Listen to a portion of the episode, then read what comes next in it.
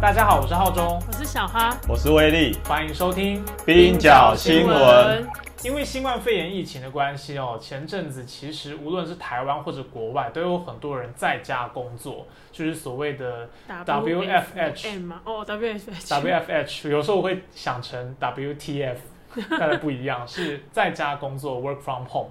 但是对于这个在家工作，好像每个人的看法不太一样哦。我身边有一些人其实是很不喜欢在家工作的，因为他觉得这样子会变成是呃，你上班时间跟下班时间的界限变得很模糊，嗯，好像自己随时都在工作。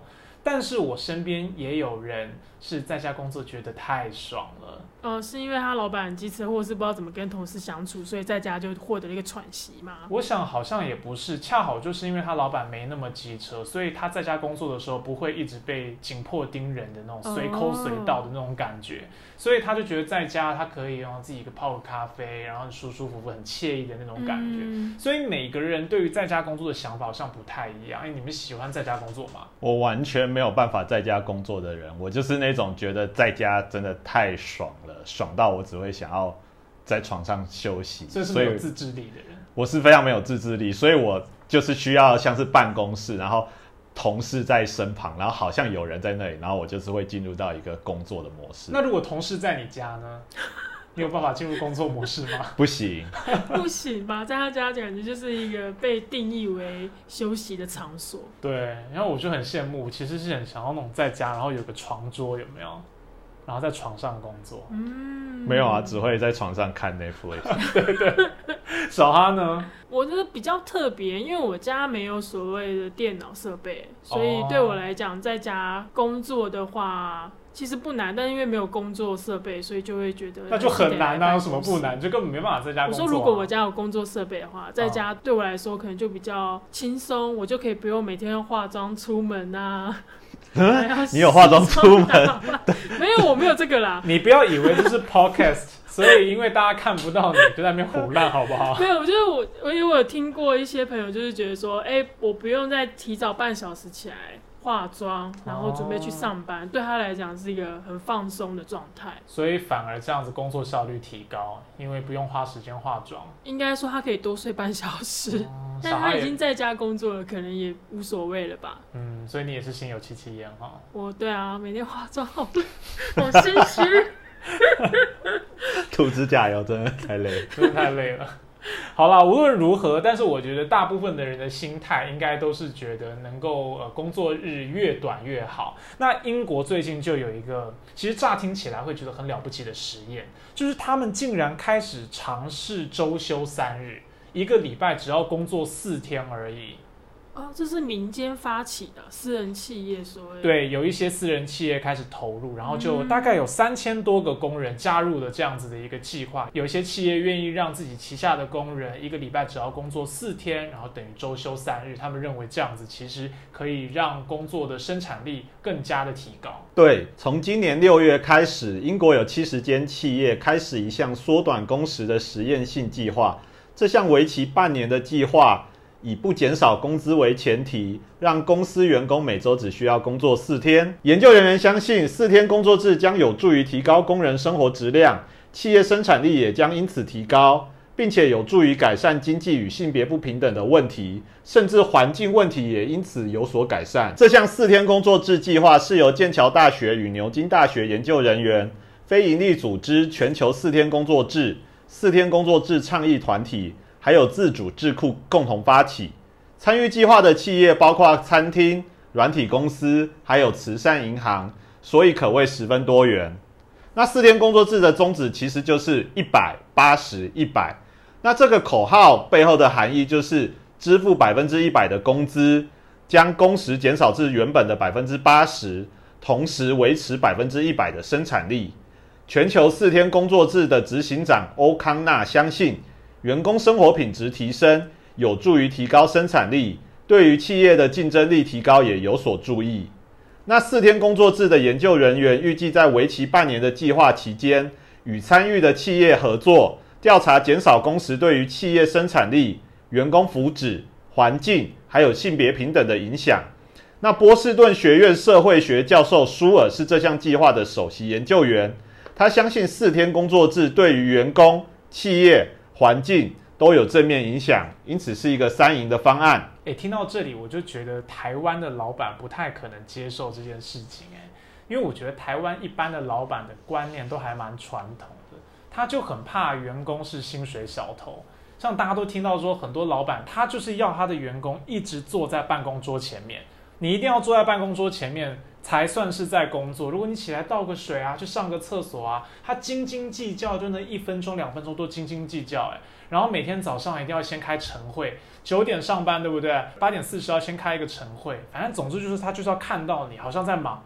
你没事做，你也要瞎忙。我觉得一般的观念是这样。对啊，可能对台湾老板来讲，他们比较想要八十一百、三百这种吧。哦，就是说支付百分之八十的工资，但是百分之一百甚至百分之两百的的工作时间，然后要百分之两百的生产力。对。哦，是哈。但我觉得台湾大部分的老板是这样。像现在台湾的老板很多也不愿意让你在家工作啊，尽管让你在家工作好了。其实他都会用 Line 用通讯软体紧迫盯人，因为这个劳资之间的信任关系好像是非常差的。他就觉得说我没有办法眼睛看到你，你随时可能都不知道在干嘛，所以我就要一直 Line 问你这件事情做了没，这件事情完成了没，这件事情搞定了没，你你要回报你的工作进度给我。结果反而让大家在家工作的那种，我们想象好像是比较轻松，可以自己调度时间，完全都不可能。好像恐怖情人哦。对，就像恐怖情人一样。跟骚法不是过了吗？应该可以告一下老板。用这个来告老板吗？工作骚扰。哎，那国外的企业，我看起来还是有蛮多企业愿意加入这个计划的。他们是怎么想的啊？嗯，像有一间餐厅叫做 Platon's Fish and Chips，就是卖炸鱼薯条。他的负责人在接受《卫报》访问的时候，等一下，这个炸鱼薯条也太符合英国餐厅的刻板印象了吧？而且炸鱼薯条好像也不用花太多心力，是对啊。哎，餐厅其实非常讲究。高，其实我也不知道有高档的炸鱼薯条吗？啊，有高档的炸鱼薯条是不是？我们哎，我们现在是闲聊还是什么？因为我我有啊有。高档的炸鱼薯条啊，因为小弟刚好就是有在很久以前去过英国，那就有吃过，就是比如说就是路边的炸鱼薯条，但是也有吃过那种就是在餐厅里面，然后不算非常 fancy，但是非常好吃的炸鱼薯条。那吃得出不同吗？哦，完全吃得出，真的假？就是那个油耗味啊，鱼的口感新不新鲜，那个完全都是。真的？对啊，好吧，我都没有吃过，只吃过咸酥鸡的柳叶鱼加胡黑胡椒薯条。好吧，我们回到正题。哦，好，就有一间餐厅，它是 Platon's Fish and Chips，它就是卖炸鱼薯条。那它的负责人在接受《卫报》访问的时候，就表示自己其实一开始对于减少工时也有所迟疑，但是在加入计划后，他就发现团队的士气居然有所提高，他将此归功于休息时间的增加。那另外一个机构。皇家生物学会则认为，参与缩短工时的计划将有助于企业留住人才。那事实上，在大流行爆发之后，英国有越来越多的企业重新审视传统周休二日、朝九晚五的工作模式。因为在大流行期间，在家工作已经成为新的工作模式，员工们也才重新发现，原来每天往返办公室的途中，我必须经历塞车，而且燃料价格又不断上涨，通勤的金钱与时间成本不断增加，也因此有越来越多人不愿意重返办公室工作。那英国国王学院的一项调查就显示，在大流行之后，有百分之七十三的受访者认同每周至少应该有一天可以在家工作。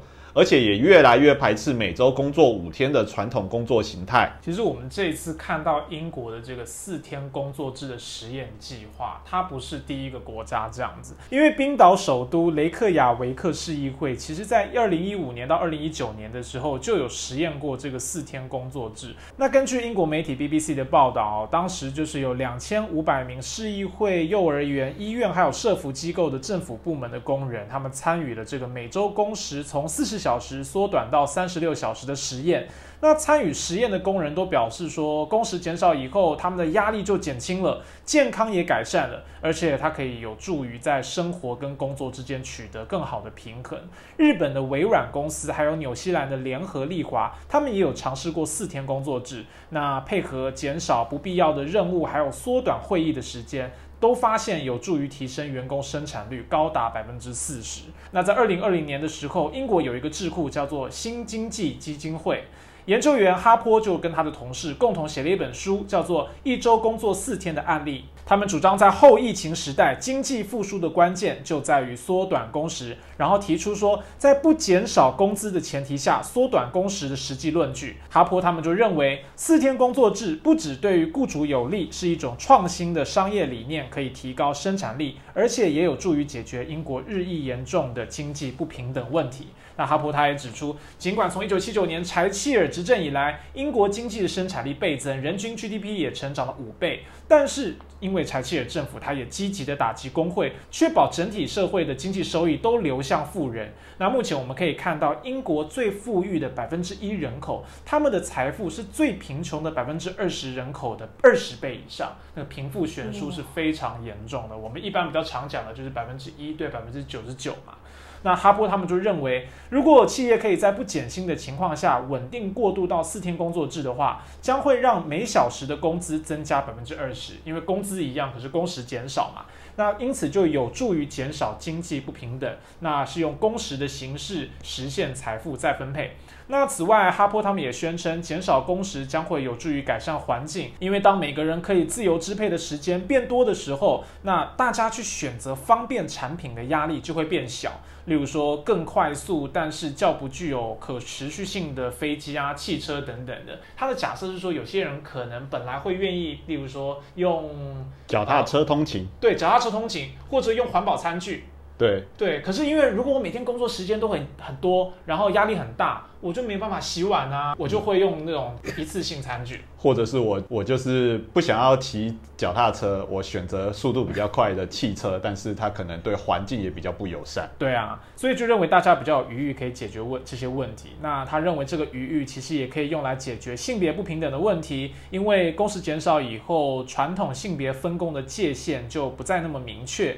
像例如说，男性可能就有更多的余裕可以参与家庭照顾，那女性则获得重返职场的机会。不过我也是觉得哈坡他的这个说法真的是稍显乐观一点哦，因为我觉得很多时候人会选择或者不选择做出对环境、对性别比较有正义的方式的行为，并不是因为他没有余裕，而是可能根本上这个意识形态他就不会这么选择。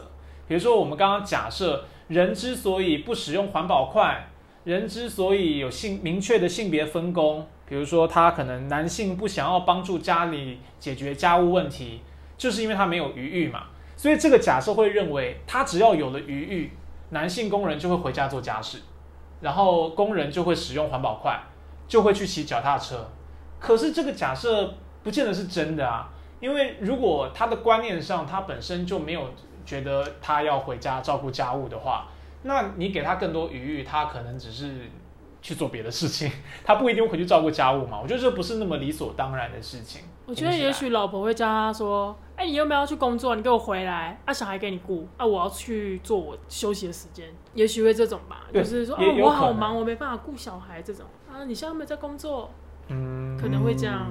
所以，充其量来讲，缩短工时也可能就只是减少了一个可能影响原本性别不平等的一个因素。它是一个条件啦，对，但不太可能是决定性因素。对，它不是充，我觉得它不是充分的条件。对，还需要时间酝酿吧。因为我感觉这个背后的假设还是有一点经济决定论啦，就是觉得你只要解决了经济问题，就是那种上层建筑的性别问题啊、环境问题都可以迎刃而解。那我自己觉得其实不太可能那么简单，而且还有另外一个这个事情，其实也让我联想到啊，台湾其实，在大概二零一零年到二零一五年那段时间，其实有一度非常流行公民记者这个概念。就当时大家认为说，哦，传统的大媒体很像一个巨兽一样啊，记不记得以前流行讲媒体巨兽？所以觉得小的这种呃公民记者是可以挑战甚至填补替代传统媒体的一个重要的契机、重要的机会。可是过了二零一五年到接近二零二零年的时候，大家就发现哇，传统媒体都在倒闭了，传统媒体媒体整个都失势了，过去的巨兽现在不堪一击，所以都在大量做裁员。然后这个时候，反而是传统媒体的老板开始鼓励说：“哎，你旗下的记者，你们不要再当我的雇员了，你自己成立工作室吧，你自己当公民记者吧。”苹果日报就是一个最好的例子啊！苹果日报当时在台湾一度要收摊的时候，他就是鼓励他底下的劳工说：“呃，你们就我把你辞退，然后你自己组工作室，我公司跟你签承揽契约。比如说你可能是画动画的，你可能是摄影师，你自己一组人，我就跟你签承揽契约。所以本来是雇佣关系，就变成承揽契约。”所以本来一个好像很进步的这种公民记者或者弹性工作的这种独立记者的概念，反而成为当大企业它的生存出现问题的时候，变成一个它解套的方法。哎，所以我就在想说，这一个四天工作制，尤其它面对到的这样对应的产业形态，一般都是一些其实本来已经相对弹性的白领或者那些比较好的 fancy 的工作，那会不会其实它并没有表面上听起来那么进步？没错，现在就有一些工会还有经济学者提提出担忧，因为毕竟提出缩短工时的口号，但是如果没有相关的一些配合的条件，那很有可能就反而会变成工时弹性化的一个工具。所以缩短工时跟工时弹性化其实也就只有一线之隔。对，现在就有经济学者跟工会担忧。这个缩短工时这样一个新的工作形态，可能造成所谓的阶级鸿沟。那英国马克思主义经济学家 Michael Roberts 他就指出，选择工作场域通常是白领工人的特权。他引用数据解释，在英国拥有大学学历以上的工人中。有高达百分之二十的人可以选择在家或者在办公室工作。相较之下，蓝领工人或者是说年收入在一万五千英镑以内的工人，就只有百分之八的人口拥有这样的选择自由。虽然大流行期间传统朝九晚五的工作模式越来越没落。但是却也不像推动四日工作制团体所倡议的那样，是往缩短工时的美好方向前进。像是护理人员、医生、司机与保全，对于他们来讲，十二小时轮班制不仅是常态，在人手短缺的大流行期间，他们的工时更是有不减反增的现象。那就有一项调查指出，在欧盟。二零零五年的时候，从事轮班制的工人比例为百分之十五，但是在十年后，也就是二零一五年，这个数字增加了百分之六，来到了百分之二十一。那轮班制的工人，他通常工时较长，班表也没有什么规律性，这个就意味着他们更容易罹患精神、心血管还有肠胃疾病。对啊，所以我觉得这真的是两个世界的人哎。刚刚讲说威威力说是阶级鸿沟，对不对？我觉得真的是两个世界的人。因为去年我就看到一个新闻，去年在新冠肺炎疫情最严重的时候，我是指西方而言啦，台湾是现在才严重嘛。可是二零二一年的时候，西方最严重的时候，像苹果啊、Google 这些公司全部都全面在家工作，都不用进办公室。那大概到了年底，那九月、十月的时候，他们宣布要回办公室工作了。那他们宣布的是什么？不是一周工作四天哦，他们一一周只要进办公室三天。哎，引发抗议耶！然后我记得有一个那种设计部门的主管，直接就是我辞职不干了。你要我进三天办公室，我都要辞职不干。所以，对于那种呃白领的，以及在软体公司像 Apple 啊，像是 Google 这种科技业，他们的劳工其实相对来讲都是有这种条件。可以去跟雇主议价啊，讨价还价。不要说四天，连三天的我都不想进办公室，因为我就想在家工作。但是刚刚威力讲到的这些医生啊、保全、司机，哇，是十二小时，超过十二小时的轮班制，不断加班、花花班，真的是两个世界，没有办法相提并论。哦，我刚刚听到三天，我还以为是他觉得太少了。哦，因为我想说，苹果跟那些高级软体公司。福利会不会很好？有免费的午餐之类，在家还要花水电什么的。我跟你讲，这是贫穷限制了你的想象。你说像我们可能，如果可以在苹果公司上班，我一周七天都要去，我去吃他的免费午餐跟免费咖啡。我要睡在他的办公室。拜托，我们现在办公室的舒适程度也不亚于那个，好不好？也很棒。那除了 Michael Roberts 以外。旗下有五十四个工会，会员数高达六百二十万的英国工会联盟，他们也担心越来越多体面而且高薪的工作，因为科技进步还有自动化被摧毁。那另外一方面，英国有目前有九十万人，他是从事所谓的临时契约工作，非典型劳动啊。没错，就像是 Uber 啊，或是 Food Panda 这样的外送工人，他们不保证最低工资，然后他们的工资通常是按小时支付。那这个其实，在英国越来越是一个常态。其实全球都是啊，没错。所以英国工会联盟他们其实就担心，在这个两大趋势之下，如果我们贸然喊出缩短工时，它很有可能反而会变成资方用来推动工时弹性化的一个工具。就是你以为你赚到了，你一个礼拜只要工作四天，其实刚好资方本来就不想让你排那么多班。他本来就想要把你的工作变得更弹性、更零碎，然后同时给你更少的钱，或者就是用机器人来取代你的工作。嗯，对。像我们最近看到那个 Mid Journey 有没有？我们在早点夜宵才聊到了，现在连艺术家的工作都快要可以被取代掉了。没错，还早，还早，不用担心。所以英国工会联盟的立场是什么呢？他们虽然支持推动四天工作制，但是他们也有一个前提，就是必须以合理的工资为条件。嗯。就回到刚刚的那个一百八十一百原则啦，一定要一百，一定要一百嘛？对啊，你不能说哦，我工时变八十，那薪资也变八十，那搞屁啊！那我就变成台湾劳工一样啊，我就要大家都要自愿加班，到最后变成一比一比一都没有什么变，因为没加班就没有就没有那么足够的钱的话，大家就强迫加班啊。嗯。听到威利刚刚讲英国工会联盟的担忧，我其实也会联想到说，像现在我们现在过着朝九晚五的日子，或者是可以周休二日，嗯，好像也不是，因为我我们小时候其实不是周休二日，对啊，我记得我们小时候礼拜六爸爸还要去上班，嗯，然后只放一天假，那但现在已经可以过周休二日了，这应该也是过去工人们所争取而来，工会团结所获得的权益吧。没错，其实，在十九世纪以前，英国工人的工时还甚至长达六十小时呢。那是英国的工人还有美国的工人他们的工人运动争取之下而来的结果。哦，我知道这个威利讲的应该就是那个一八八六年吗？那个美国芝加哥工人们，然后他们为了要争取在工资不变的情况下，要去减少他们的工时，所以我记得当时是不是有十几万人？的芝加哥工人，他们就前往甘草市集的市场，就工人们就在市场广场上面抗议，然后警方还强烈镇压。没错，那小哈你是怎么知道这件事情的？哦，因为我最近在看一本书，这样那本书叫做《每日的工人阶级史》，然后这本书你一听到想说是阶级史是历史吗？很厚重吗？其实不会耶，因为它就像是。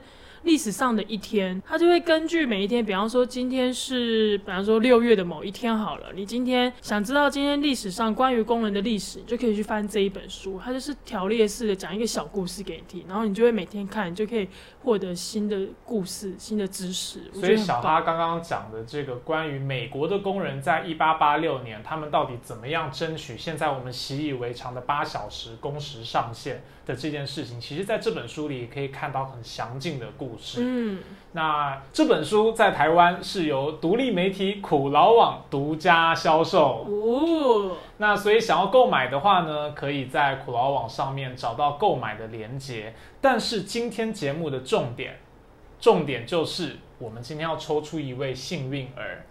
送出一本每日的工人阶级史。那听了今天这集节目的朋友，只要在我们节目的贴文底下留言 #hashtag 缩短工时是靠工人争取而来，然后 tag 两位你的朋友，同时转贴这则贴文。那我们就会从所有符合以上条件的朋友当中抽出一位幸运儿，送出一本每日的工人阶级史。那你就可以看到里面非常多很重要的工人小故事，而且每一个都影响到今天，影响深远。嗯，影响深远。这本书真的很不错。对啊，看完这本书，你就会深刻的理解到，所有的社会变革都不是天上掉下来，而是经过全球的工人他们努力奋斗、用血用汗争取而来的。哇，听威力这样讲，就觉得这本书真的很令人热血澎湃，对不对？所以幸运儿在收到这本书之后，必须要缴交五百字的心得 感想给我们，又是心得。好了，不用缴交了，开玩笑的。我们今天节目差不多到这里了。今天就跟大家介绍一下英国的四天工作制。那也希望台湾的劳工可以处境越来越好，那大家不要那么辛苦。那当然这件事情就知道，刚如同刚刚威力讲的，我们自己也要团结起来，我们自己要组织，要向老板争取。啊，不可能透过老板的施舍啊，政府的恩惠啊，不可能自动改善的。如果你喜欢我们节目的话，希望你给我们五星的好评，按赞加分享，也可以推荐给你的朋友。如果对于节目内容有任何意见，或者想要听什么样子的题目，都欢迎留言或者私讯告诉我们。冰角新闻不止冰山一角，我们下周见啦，拜拜。拜。